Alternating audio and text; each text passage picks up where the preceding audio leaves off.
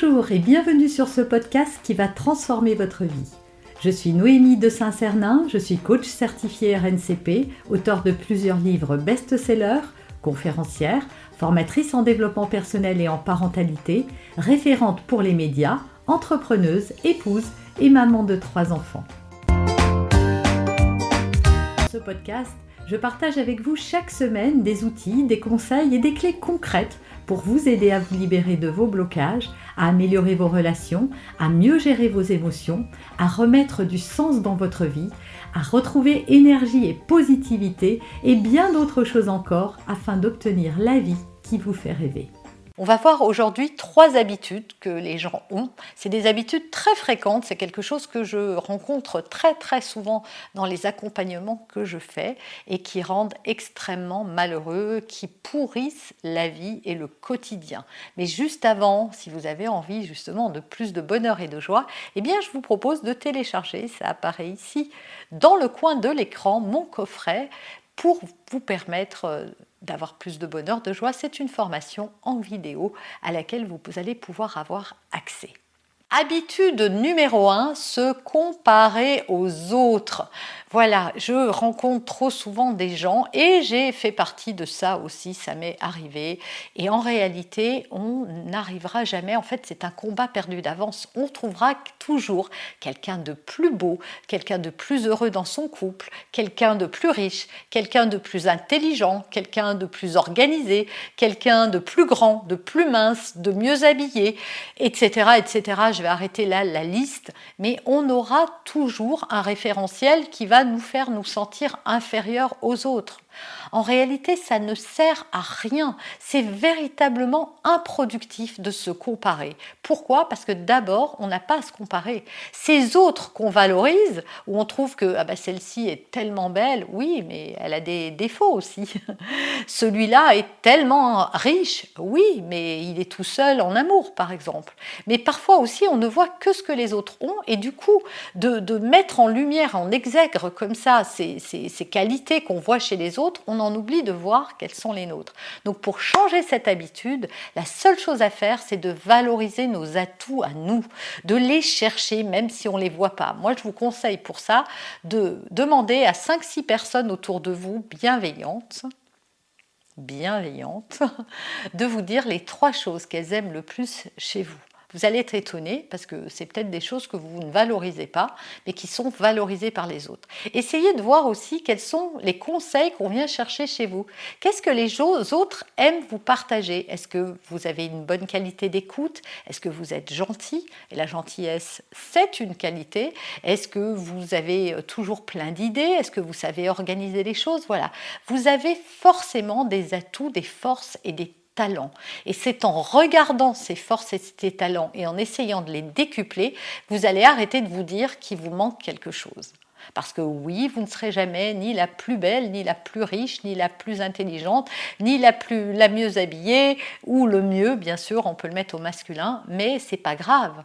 On s'en fiche parce que on n'est pas là pour ressembler à un modèle, c'est sans fin, il y aura toujours comme je vous l'ai dit. Donc valorisez vos atouts. Deuxième mauvaise habitude, prendre les choses comme des choses personnelles, arrêter de prendre les choses personnellement.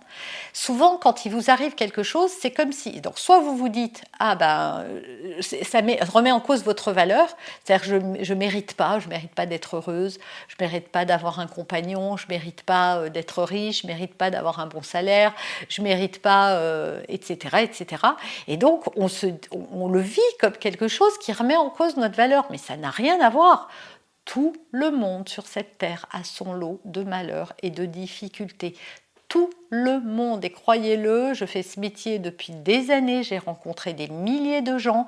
Et donc oui, quand vous voyez les gens, ils vous racontent pas que quand euh, ils avaient 10 ans, leur papa est décédé ou, leur meilleur ami, qu'ils euh, se sont peut-être fait violer ou à toucher, euh, que telle personne dans la famille a été emprisonnée, que leur papa était toujours absent, que leur maman les humiliait, etc. etc ou qu'ils se sont fait cambrioler un jour, ou qu'ils ont été trahis, trompés, etc. Les gens ne racontent pas les détails de leur vie.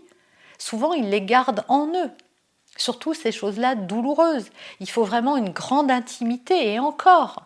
Beaucoup de personnes gardent ça parce que c'est du passé, ils n'ont pas envie de le poser sur la table. Donc vous ne savez pas en fait, vous n'avez qu'une vision lissez comme vous le faites vous-même avec les gens socialement. On porte tous un masque. Donc arrêtez de prendre les choses personnellement. Ça n'arrive qu'à moi. C'est que pour moi. Pourquoi on me le fait à moi? Qu'est-ce que j'ai fait pour mériter ça? En fait, vous n'avez rien fait. Si on vous blesse, si on vous trahit, etc., dites-vous c'est juste cette personne et que ça lui appartient, c'est son problème à elle. C'est elle, vous êtes tombé sur son chemin au mauvais moment, au mauvais endroit, certes vous n'étiez pas au bon endroit. Mais ça n'a rien à voir avec personnellement, parce que si c'était pas vous, cette personne, elle s'en serait pris à quelqu'un d'autre. Ou elle aurait fait vivre exactement la même chose à une autre personne. Donc se détacher de ça en disant ça ne m'appartient pas, va vous libérer de cette mauvaise habitude et favoriser votre épanouissement. Troisième habitude qui rend malheureux, c'est d'attendre que les choses viennent de quelqu'un d'autre ou d'un événement qui vient de l'extérieur. En réalité, tant que vous aurez des attentes qui sont conditionnées à quelqu'un d'autre, vous serez malheureux. Pourquoi? Parce que vous ne pouvez pas contrôler les autres. Si votre bonheur, c'est euh, que votre compagnon vous couvre de fleurs, de baisers ou d'amour, ou qu'il reste avec vous euh, jusqu'à la fin de votre vie, bah, vous ne savez pas si ça va se passer comme ça.